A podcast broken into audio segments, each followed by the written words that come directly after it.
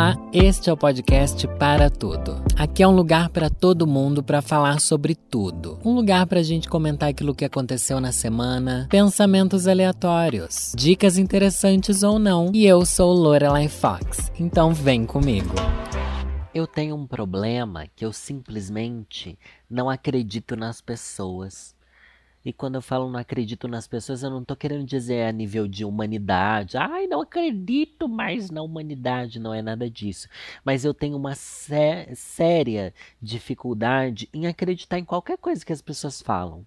Por diversos motivos, tá? Eu vou listar aqui algum deles. Seja bem-vindo ao meu podcast, o podcast para tudo, que pode ser uma grande mentira também porque eu não descarto a possibilidade de eu estar mentindo, porque para mim uma das principais características da, da mentira é que às vezes nem quem mente sabe que está mentindo. E eu acho que agora que a gente está nessa fase de BBB, esse ano nem tanto, mas nos anos anteriores, a gente pôde perceber muito isso. Às vezes as pessoas enxergam as coisas de uma forma distorcida. Isso faz com que a gente minta faz com que a gente não, não saiba o que realmente está acontecendo. Daí é uma mentira que eu acho que não pode ser culpabilizada, porque, tipo, às vezes as pessoas mentem porque elas entenderam as coisas erradas e elas vão repassar aquela informação de uma maneira deturpada sobre o que aconteceu, né? Mas também existem as pessoas que transformam as coisas. E hoje em dia na internet isso é o que mais acontece, né? Eu tô pensando muito sobre isso porque tá saindo aí, ai, Mayra Card, 16 traições do Arthur Aguiar, né? Se você não sabe, a Mayra Card é uma sei lá, subcelebridade aí, ex-BBB também, que é casada com o Arthur Aguiar, que é um ator, ator e cantor que tá no BBB agora, e eles ficaram famosos porque teriam 16 traições. E, gente, eu nunca acredito. eu nunca acredito. Acredito que pode ter havido sim uma traição. Mas será que é do jeito que eles contam? Por que, que eles falam tanto sobre algo que pode ser tão constrangedor? Qual a intenção de, de tocar tanto nesse assunto? Então tem uma mentira aí. Eu sempre acho que tem uma mentira aí. Eu sempre acho que as pessoas estão manipulando. E como eu falei, hoje em dia na era da internet, isso é o que mais acontece. A manipulação dos fatos, gente. A manipulação. Tanto é que eu não acredito em notícia mais também. É muito difícil acreditar em notícia. Principalmente quando eu tô rolando Twitter, assim, eu vejo, sei lá, agora tá acontecendo essa guerra horrível aí que a gente tem um milhão de coisas para pensar e para para equilibrar na nossa cabeça, enfim. Só que tem muito muita informação, muita foto rolando, muito vídeo, e eu falo assim, será que esse vídeo é dessa guerra mesmo? Será que não é de outra coisa? Porque isso acontece tanto, gente. Nossa, na pandemia aconteceu tanto do povo tá postando foto que era de mentira, de gente morta que não estava morta, ou o contrário, e tentando esconder, ou, ou, tipo, ou se postava que estava morrendo muito mais e na verdade a foto era de outro lugar ou se postava que os hospitais estavam vazios, mas na verdade era uma incoerência com a realidade. Como? Como acreditar nas coisas hoje em dia?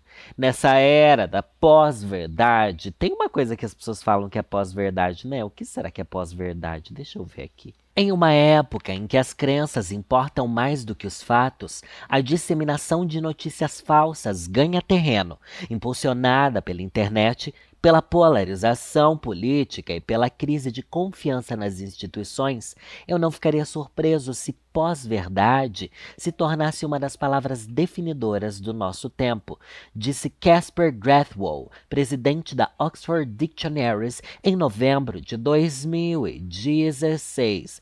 Na ocasião, a expressão havia sido eleita a palavra do ano pelo dicionário Oxford, referência global para catalogação de novos termos. Ah, daí tem aqui uma ilustração, ó. Verdade, penso, logo existo. Pós-verdade, acredito, logo estou certo. Meu Deus, é isso, gente. Nossa, e já é um termo antigo, né? Pense, naquela época as coisas já estavam polarizadas e, tipo, a, as verdades são baseadas no nosso achismo, na nossa capacidade de acreditar nas coisas e não nos fatos. Mas, gente, é tão difícil acreditar num fato hoje em dia, meu Deus. Porque às vezes até os jornais estão errados, às vezes até o jornal é tendencioso e manipulativo. Eu não sei no que acreditar. Eu não acredito em nada numa escala global, né? Assim, numa escala grande. E no meu, no meu íntimo, assim eu também demoro para acreditar nas pessoas. Demoro, demoro. E tem aquelas pessoas que a gente já conhece e que a gente sabe que mentem. Nossa, eu tenho alguns amigos que. Amigos e ex-amigos também, né? Que mentem tanto. Que mentem descaradamente. Que mentem assim, sem. Eu não consigo entender qual é o, a questão da mentira, sabe? Porque, ai, todo mundo conhece, né? Aquela bicha que conta uma história assim, ai, fiquei com tal pessoa e foi muito legal, não sei o que, não sei o que lá. Daí quando você vai ver, ou a pessoa ficou e deu só um beijinho, não foi pra cama igual ela te contou, ou sequer ficou com o seu amigo. Vocês conhecem alguém assim? Eu conheço. Ou aquela pessoa que. Me... Gente, mas tem. Acho que a forma mais descarada de mentira é aquela pessoa que tudo tem uma história para contar. Ah, eu tenho uma história também. Você fala assim, nossa, eu fui lá, tô aqui olhando coisas na minha mesa, tá? Fui lá na Imaginarium, comprei essa essa garrafinha térmica, muito boa. Nossa, mas se você visse a garrafa térmica que eu tinha quando, quando eu viajei para Patagônia, aquela era muito melhor do que essas que vende aqui no Brasil. Sabe aquela pessoa que tem sempre ali um, um, um, um X da questão? Ai, tô escrevendo aqui meu diário, menina. Quando eu era criança eu tinha um diário do Mickey, que não sei o que lá, não sei o que lá Mentira, você não tinha. Você não era essa pessoa, você não é. Sabe? E depois que a pessoa mente uma, duas, três vezes, quem tem uma história sobre tudo que acontece está mentindo, tá? Ou você tem 70 anos para você ter tanta história assim, é, e você viveu absolutamente tudo que é possível viver, ou você está mentindo, gente. Comece a olhar essas pessoas que estão mentindo. Daí eu entro naquela. Tá mentindo de propósito ou tem memórias distorcidas de coisas que aconteceram diferente do que você imaginava? Não sei, não dá para saber, mas de toda forma, a verdade ali é uma pós-verdade. Se eu acreditar, é verdade. Se eu não acreditar, como eu nunca acredito, vai continuar sendo mentira sim, tá bom? Então agora eu fico nessa, será que eu minto também? Esses dias não, né? Algum tempo atrás, acho que até quando eu morava com o César, não lembro. Ele me perguntou alguma coisa assim, tipo, ai, você se lembra de tal coisa? Eu não lembro se. Ai, gente, eu não lembro nada da pergunta dele. Eu lembro da minha resposta. É, ele perguntou assim: ai, se lembra disso? Ou, acho que era uma coisa sobre a minha infância, isso. Sobre a minha infância. Eu falei assim: olha, eu me lembro. Só que eu não sei se eu realmente me lembro ou se é uma memória inventada da minha cabeça. Ele falou: é, realmente é muito difícil a gente saber o que é uma memória inventada. Mas ter, gente, essa consciência é primordial.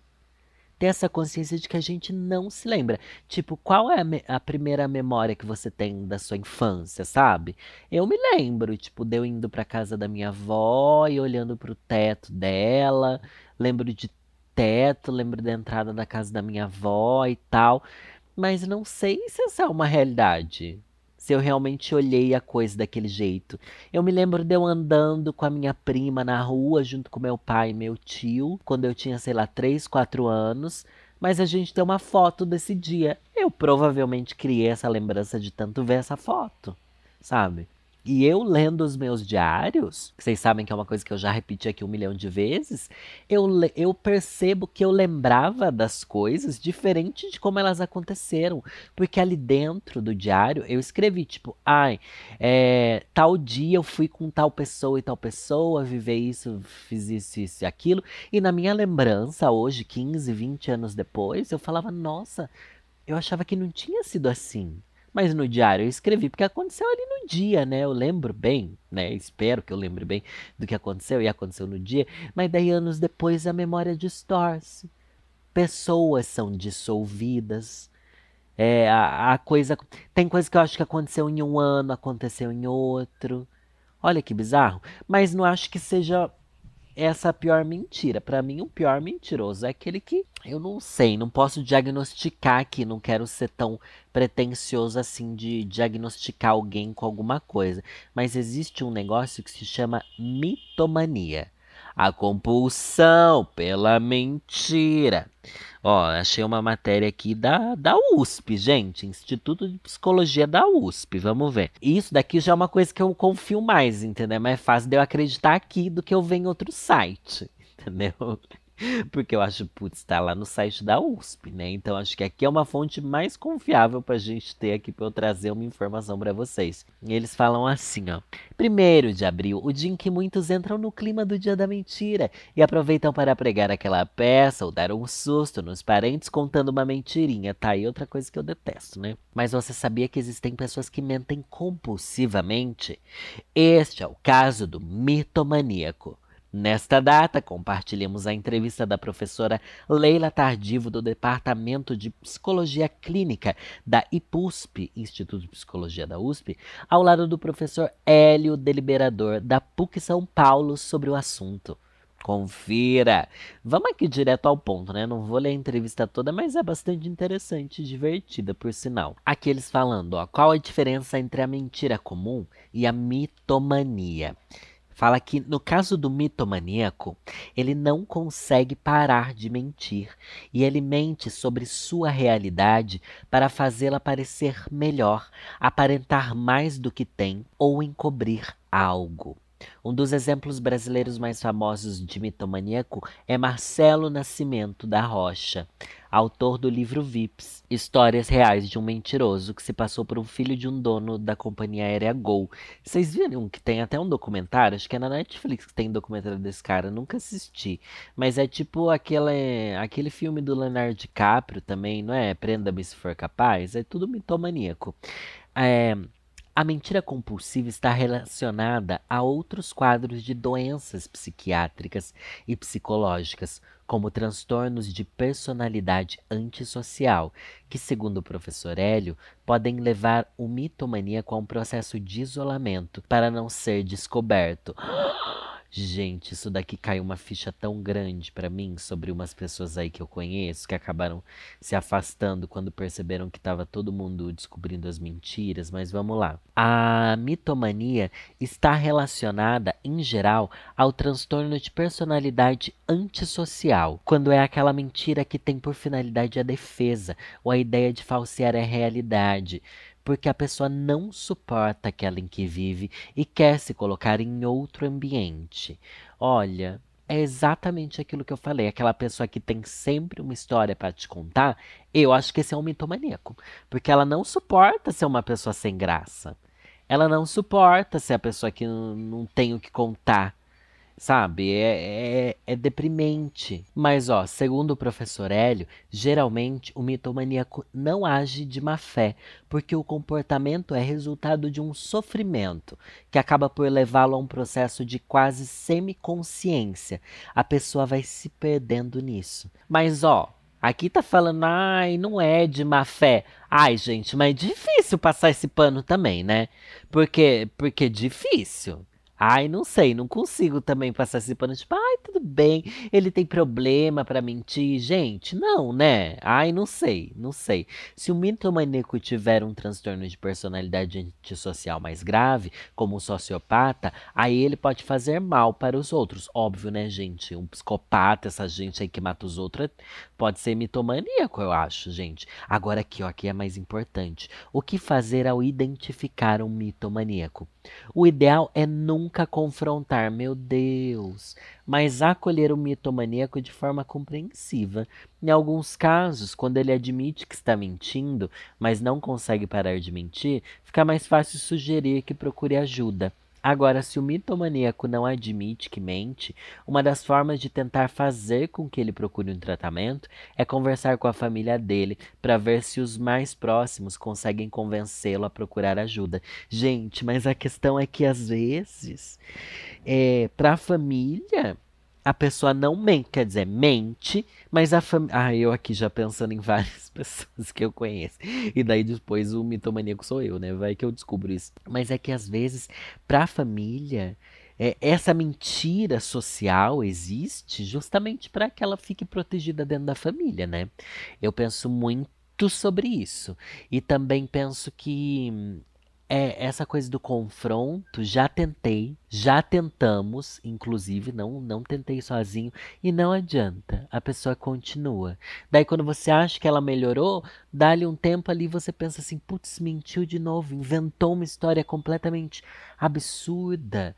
E daí já tá todo mundo vendo, tá o circo todo ali aplaudindo a pessoa fazendo a palhaçada, e ela acha que tá arrasando. Nossa, esse daqui tá parecendo um podcast de indireta, mas não é não sobre indireta. Eu juro que eu comecei a ter essas reflexões a partir do Big Brother, porque é algo que eu, que eu tenho assistido bastante. E a minha dificuldade em acreditar nas coisas faz com que eu não acredite em, em nada, principalmente nessa história da 16 traições e sei lá o que. Não que isso diminua o fato, sabe? Mas eu acho que isso sendo tão usado e desgastado, gente. Ai, como é que a gente vai saber se é verdade, né? É muito complicado. Ai, eu não sei se esse daqui vai ser um podcast inteiro sobre mentira, mas se tem outro momento que a gente está vivendo que é sobre mentira, é sobre a farsa das pessoas nas redes sociais, né? Eu já falei tanto sobre isso, mas eu continuo falando porque é um tema que me pega pessoalmente e provavelmente pega você ainda. Mas se você é ouvinte de podcast, eu acho que quem ouve podcast geralmente usa redes sociais, né? Porque a, o podcast é como se fosse a deep web das redes sociais. É um lugar onde a gente produz conteúdo assim mais ali no submundo, ou pelo menos onde a gente pode ser mais transparente. Não, não sei se pode pode ser mais transparente, não. Mas enfim, não que eu esteja mentindo aqui as coisas, mas esconder várias coisas a gente esconde, né? É, mas a, a questão da felicidade das pessoas nas redes sociais, e não é nem sobre isso que eu quero pensar, felicidade. É a aparência das pessoas nas redes sociais. Nossa, isso daí me pegou esses dias. Esses dias não, vai ontem. Que eu tô gravando na, na quarta-feira, né? Ontem, na, na terça-feira, fui postar uma foto no Instagram. Só que daí eu falei, mano, essa foto precisa de FaceTune. não, não dá. Essa daqui não dá. Eu tô com a minha cara destruída. Minha cara, meu corpo, meu ser pós-pandêmico tá me causando um incômodo profundo sobre a minha autoestima, minha aparência e eu acho que não só para mim, muitas pessoas, né? Embora existam esses poucos aí que melhoraram e se sentiram mais motivados e, e se sentem mais bonitos depois da pandemia, enfim, acho que é a grande maioria e eu me incluo, eu me olho no espelho e penso, meu Deus, que monstro, eu me tornei um monstro. É isso. E eu montado, me maquiando, aquele, você sabe que é 8 kg de argamassa. Não, consigo ficar com uma cara decente. Eu olho meus vídeos hoje, pelo menos desde o começo desse ano, não tem um que minha cara tá bonita. Não tem um. E fui postar essa foto. Falei, mano, vou ter que fazer um facetune. E, gente, eu não gosto de fazer facetune mesmo sabe? E não julgo as pessoas por fazerem, essa é a questão. Porque eu acho que tudo bem, você vai tirar uma coisinha, vai mexer em outra ali, vai não sei o que lá, não sei o que lá. Eu gosto muito de mexer na cor, no contraste, uso mais o Lightroom, que é outro aplicativo mais para edição, assim, no sentido de cor e, e luz e contraste, blá blá blá, do que esses que mexem a nossa cara mais. Tirei minhas rugas ali. Tirei e falei assim, mano, que sensação ruim de estar mentindo. Daí eu postei aquela foto me sentindo uma farsa. Eu sou uma farsa. Eu sou uma farsa visual, sabe? Eu acho que é, isso é, é um sentimento muito ruim. Não me sinto confortável. Só que daí você se acostuma, né? E igual a gente se acostumou. A gente não, vou falar de mim aqui, não quero te incluir nessa. Vai que você não tem esse transtorno que eu tenho. Mas eu já não. É muito difícil o dia que eu consigo usar o Stories falando assim, sem ter um filtro. Daí eu me vi tanto, tanto, tanto com filtro, que quando eu abro um stories ou tiro uma foto com a câmera normal, assim, do celular, eu, eu, nossa, é insuportável. É insuportável ver a verdade ali. Só que também é uma verdade enviesada, porque eu já tô com esse problema de autoestima. Quando a gente já tá sentindo mal com a gente mesmo, a gente se enxerga de uma maneira distorcida, né? Aí é outra coisa bizarra. Onde está a verdade disso? Sendo que Com o filtro na verdade. Sem o filtro, minha mente daí é que distorce. A verdade não existe, gente. Acho que a conclusão desse, desse podcast hoje vai ser que a verdade não existe. E realmente não existe. Daí a gente vê, né? Nossa, isso é muito real. Quando você gosta da pessoa, você acha ela mais bonita. Você cria esse filtro que sua mente transforma as situações baseado no seu estado de espírito ao observá-las. É, o Big Brother também trazendo de novo Big Brother, tinha gente lá que eu falava, nossa, linda, lindo, nossa, que nenenzão. Comecei a não gostar da pessoa ali dentro, comecei a achar a pessoa feia. Comecei a pensar, nossa, que pessoa feia. Como é que eu achava esse cara bonito? Como é que, sabe? Nossa, não faz sentido. Mas tudo é porque eu, eu coloquei um outro filtro sobre a realidade das coisas. Sem contar que falando sobre beleza, né? É tudo tão, mas tão subjetivo que é óbvio que existe um filtro no nosso cérebro para entender, interpretar isso, né? E de, daí falando ainda sobre blogueiras, tem aquelas pessoas que você entra no perfil e você vê que a pessoa se, se transforma muito ali dentro, que tipo, ela não é aquela pessoa, sabe? Ela não é mesmo, ela é muito distante daquilo na realidade. E eu fico pensando assim: será que a pessoa se enxerga daquele jeito?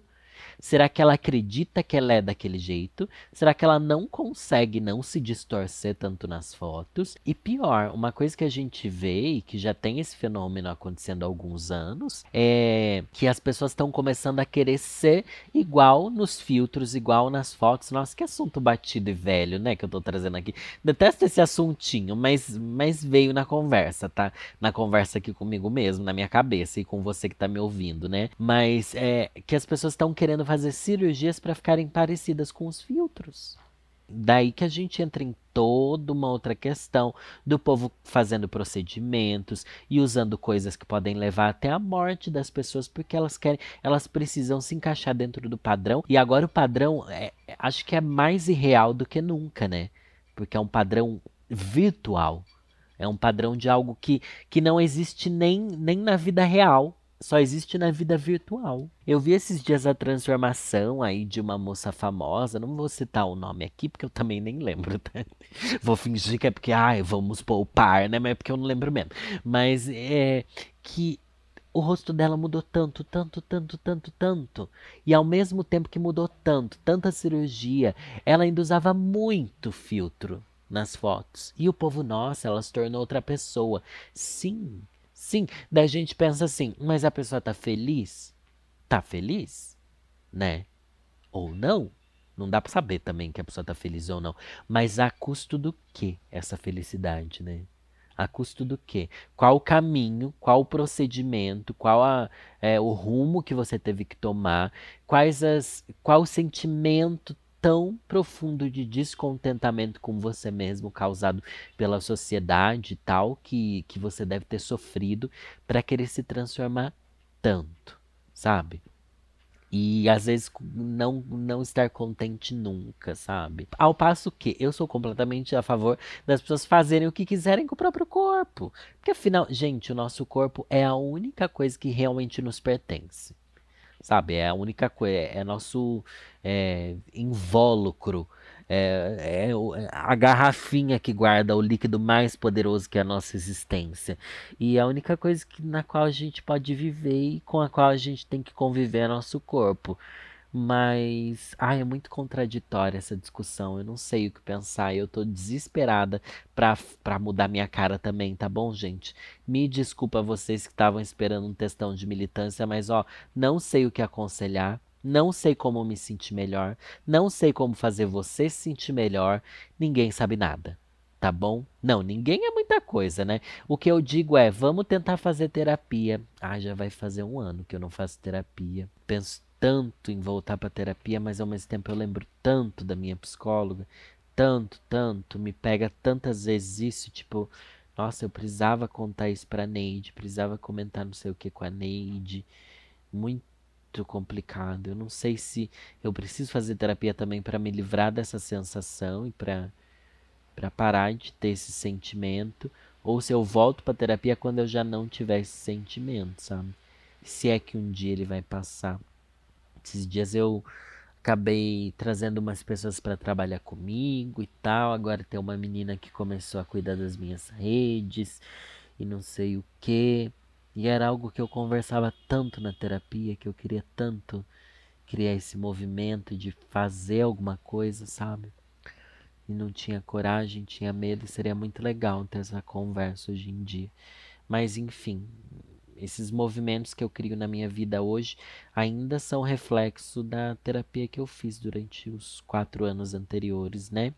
Enfim. Já falamos demais, mas agora a gente já vai para aquela parte do nosso programa, do nosso episódio, onde a gente fala de BBB propriamente dito. Vocês sabem que eu tenho aqui o quadro Reclamando do BBB, mas agora eu vou relembrar um dos momentos mais icônicos da temporada, onde Americanas estava com a gente fazendo acontecer nesse BBB. Não sei se vocês lembram, gente, uma das melhores provas, se não a melhor prova de resistência que a gente teve aqui nesse BBB, foi a prova da Americanas, que foi lá no começo, uma prova só com os pipoca, tá bom? Que os pipoca não pipocaram. Quem ganhou a prova naquela época foi a Bárbara e a Laís, mas como era muito no começo do programa, a gente ainda não sabia se a gente gostava ou não delas e eu fiquei muito feliz que as meninas ganharam e elas pisaram nos boy e tal. Foi incrível aquilo naquela prova e é uma prova que durou muito. Foi uma prova de resistência à raiz mesmo, onde eles não iam ganhar liderança, mas eles iam ganhar imunidade. Então elas já começaram imunes no jogo e quem quase ganhou, quase ganhou não, né? Quem ali chegou no final foram os boys, mas outro destaque grande dessa prova foi o Vini e a Nath. Ali já começou uma treta, foi uma das primeiras tretas. No começo do BBB quase não teve treta nenhuma, né? Mas teve o Vini e a Nath, eles tinham que segurar as caixinhas, gente, vocês lembram disso? E daí a Nath ficou brava com o Vini e depois culpou ele pelas caixinhas, por eles terem perdido, na verdade, que ela encostou na caixinha sem poder encostar. E ela colocou a culpa nele Natália. Sendo que a culpa foi sua, minha filha. Eu já adorei essa parte porque eu pensei, putz, a percepção da pessoa é o que eu falei nesse episódio aqui mesmo. A percepção da pessoa muda de acordo com o que ela acredita. E a percepção da Natália naquele momento mudou sim. Outra prova muito legal que a gente teve, que daí sim foi prova do líder mesmo, com Americanas, foi a prova de memória. Gente, vocês lembram aquela prova que eles tinham que ver lá os quadrados mudando, mudando, mudando, mudando e os produtos mudando, mudando? Mudando, mudando, mudando, e depois parava e você tinha que saber qual posição que estava o produto que você memorizou. Aquilo foi dificílimo, tá bom? E é legal porque a gente fica tentando jogar junto. Eu ficava tentando memorizar junto, mas chegava uma hora que mudava tão rápido que eu não fazia ideia de onde estava. E daí tinha que ser meio no chute mesmo. Foi muito legal porque a Lina, gente, que é minha favorita nessa edição, quase chegou na final, tá? Ela foi para a semifinal dessa prova, não chegou na final, a Lina tá sempre no quase, né? Até na prova da Americanas ela tá ali sempre no quase, Lina. Mas quem foi a Jade, que foi pra final com o Vini. Não sei se vocês lembram. E essa prova daí também teve o prazer de entregar pra gente um dos memes de Nayara. Beijo, Nayara. Você faz falta no programa, viu, minha filha? Na época a gente tava começando a gostar da Nayara, gente. Tava gostando da Nayara já e ela lançou o Doni, que era um dos produtos que ela tinha que memorizar ali, só que ela falou tudo errado e foi bem engraçado aqui fora. Lá dentro eles nem imaginam que isso virou um meme, né? Mas para mim isso virou um dos melhores memes da, da Nayara, ela não saber falar. E depois a Americanas até mandou mimo pra ela, porque achou divertido depois que ela saiu e tal, enfim, fazendo aquela linha de tipo, gente gente, tá tudo bem falar errado, faz parte. E um dos momentos mais icônicos que a gente gosta também é que a gente grita com o pessoal lá da casa. Quando chega o mercado, a gente grita: Mercado! Né? Eu acho que eu acho que isso grudou na nossa cabeça. A dona Americanas fez acontecer mesmo o mercado, porque hoje em dia a gente já associa muito Americanas ao mercado por causa do BBB. Quem que não grita junto, né, gente? A Americanas está entregando tudo e aqui fora, a Americanas também entrega tudo que a gente precisa, vocês sabem, né? Só no aplicativo são milhões, sim, literalmente, milhões de produtos para você escolher e receber aí na sua casa, no seu apartamento, no seu trabalho, onde quer que você esteja. E é tanta coisa, gente. Tem maquiagem, tem peruca, tem looks babadeiros, dá para você se montar inteira de drag aí só pelo aplicativo da Americana você consegue tudo. Eu confesso que eu também mando muito presente para casa da minha mãe quando ela precisa, que minha mãe tem problema, né? Minha mãe me pede as coisas quando ela quer comprar, eu falo: "Mãe, vai aí, baixa o aplicativo da Americanas. É facinho de baixar para você usar aí, é leve, cabe no seu celular, que celular de mãe nunca cabe nada, mas o aplicativo é muito leve, funciona, daí minha mãe escolhe e manda o boleto para eu pagar, né? Tudo bem, obrigado, dona Eliana. E é só acessar a loja de aplicativo do seu celular, procurar por Americanas e baixar. Gente, se minha mãe conseguiu, você consegue também, tá? É super fácil de usar, super leve. E para você que nunca aproveitou nenhuma das ofertas imperdíveis da Americana, a chance chegou, meu amor, porque eu trouxe um cupom. Lorela trouxe um cupom para você. É só usar o cupom ESPIADINHA10 para garantir 10% de desconto na sua primeira primeira compra. Então, se você nunca usou o aplicativo Americanas, agora você tem um motivo maravilhoso para começar a usar, né? Aqui cupom da vovozinha para você. Vai lá, confere as regras do seu cupom e corre porque é por tempo limitadíssimo. Gente, você tá ouvindo isso daqui, então já corre aí, você já tá com o celular na mão ouvindo meu podcast. Já baixa o app e já vai aproveitar os 10% de desconto com o cupom ESPIADINHA10. Já relembramos aqui momentos legais do BBB, agora vamos reclamar também, né, gente? Vamos para o Reclamando com a Vovó. Reclamando do BBB. Qualquer coisa me bota no paredão. Postei no meu Twitter e agora? O que vocês esperam do hashtag BBB22? Lembrando que tô gravando na quarta-feira, Ontem Jade Picon foi eliminada, muito que bem, e adeus Jade Picon. É, o quarto Lollipop tá assim completamente em pânico, o que me deixou bastante entretido. Para mim isso foi um bom entretenimento, sim, dentro dos padrões do Big Brother 22, né? A gente tem que baixar muito a nossa régua para dizer que teve um entretenimento. Porque essa que foi dita a grande rinha dos desse BBB, que era, nossa, o embate de Jade e Arthur. Lá dentro não acontecia nada. Não teve uma discussão dos dois lá dentro. Só no jogo da discorda, depois nem se olhava diferente de outras edições, né? Foi muito comparado ao paredão da Manu com o Prior. Ai, porque esse da, da Jade e do Arthur foi o segundo maior paredão da história. Foi. Só faltou um bilhão de votos, né? Porque o da Manu e do Prior teve um bilhão e meio. Esse daqui teve 600 milhões só, né? De um bilhão. Tem aí um tempo, né, gente? Tem aí um, um caminho para andar. Mas dentro do que a gente está conseguindo espremer, nas... eu aqui falando mal do Big Brother dentro do Globoplay. Você sabe que esse daqui é um podcast do Globoplay, gente, onde eu. Mas no meu contrato não tá que eu tenho que lamber o BBB. Tá bom? Não tem isso não. Vou elogiar tudo que acontecer, não. Tá bom? Então, estou aqui livre. Rede Globo me deu carta branca para eu fazer o que eu quiser. Tá? Então é isso. Confia no meu talento. Já que nem eu confio. E o que as pessoas estão esperando do BBB agora é. Vamos ver. Blan falou. Mas falando sério, realmente acho que agora o Lollipop vai ter que se reorganizar e criar uma nova estratégia, e o resto da casa vai criar novas movimentações, já que a Jade era ponte de muitos do grunge com o Lollipop. É quase fechamento de temporada. Olha, não sei se é fechamento de temporada, mas teve várias outras tretas ali que não envolviam essas pessoas. Muito pelo contrário, acho que tiveram tretas ali que que o fato da Jade estar ali meio que poupava as pessoas de brigarem, sabe? Na verdade, o tanto de casalzinho que tem nessa casa impede que as coisas aconteçam. Mi Rodrigues falou. Jesse botando um cropped reagindo. Laís virar a verdadeira vilã que a gente merece pelo entretenimento porque ela tem potencial para isso. Enfim, o caos.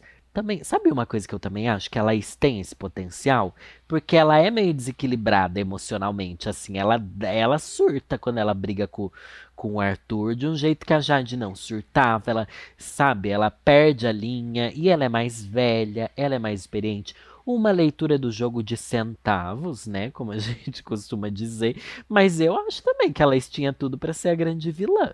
Sabe? A, a Jade não tinha nada de vilã, só a cara, o jeito, mas as jogadas vazias, o medo de se comprometer também, de ficar batendo na mesma tecla. Isso é medo de se comprometer, gente. Ela mesma deixou claro que não ia votar, botar outra pessoa no paredão porque ela não queria criar, criar mais um inimigo dentro da casa, sabe?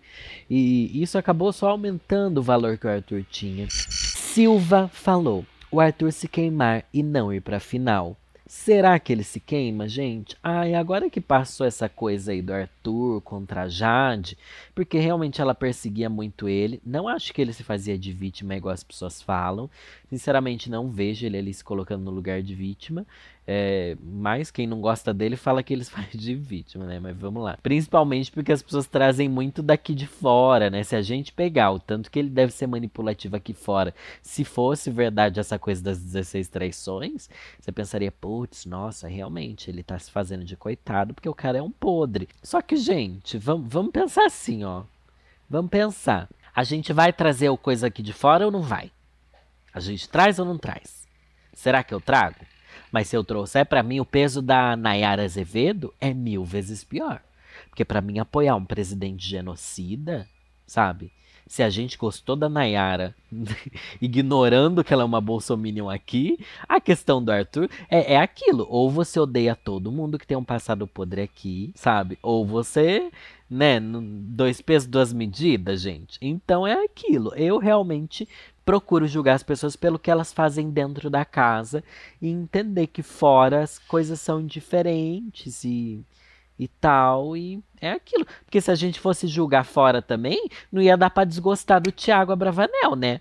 Porque a bicha aqui fora é incrível, ela arrasa, ela é querida. E lá dentro foi tipo, ai, amiga, não. Não, amiga, não. Enfim, só queria pontuar isso daí, né? Que acho muito engraçado. E tem muito influenciador que fica assim, não, o Arthur fez isso, fez aquilo aqui fora, não sei o que lá, não sei o que lá, mas fica lá lambendo a Bolsonaro. Gente, ai, não sei, não consigo entender. Mas também BBB é sobre isso. Cada um acaba se sensibilizando com uma pauta, com outra, né? E no final, gente, eu não me importo com nada. Nossa, eu acho que eu adquiri essa. a ligar esse dane-se que é simplesmente não tô nem aí, porque as pessoas reclamam de eu estar gostando não estar gostando no Twitter, sabe? Tipo, os hate que eu recebo lá por, por defender um, defender outro. Ai, não tô mais nem aí, não importa. Não me importa. Ai, ai, vamos que vamos. Bea falou. Nada, né, Lori? Não tá esperando nada, né, amiga?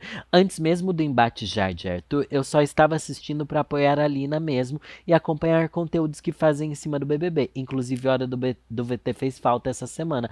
Ai, gente, a live de terça-feira não rolou essa semana, mas se tudo der certo, semana que vem vai rolar sim.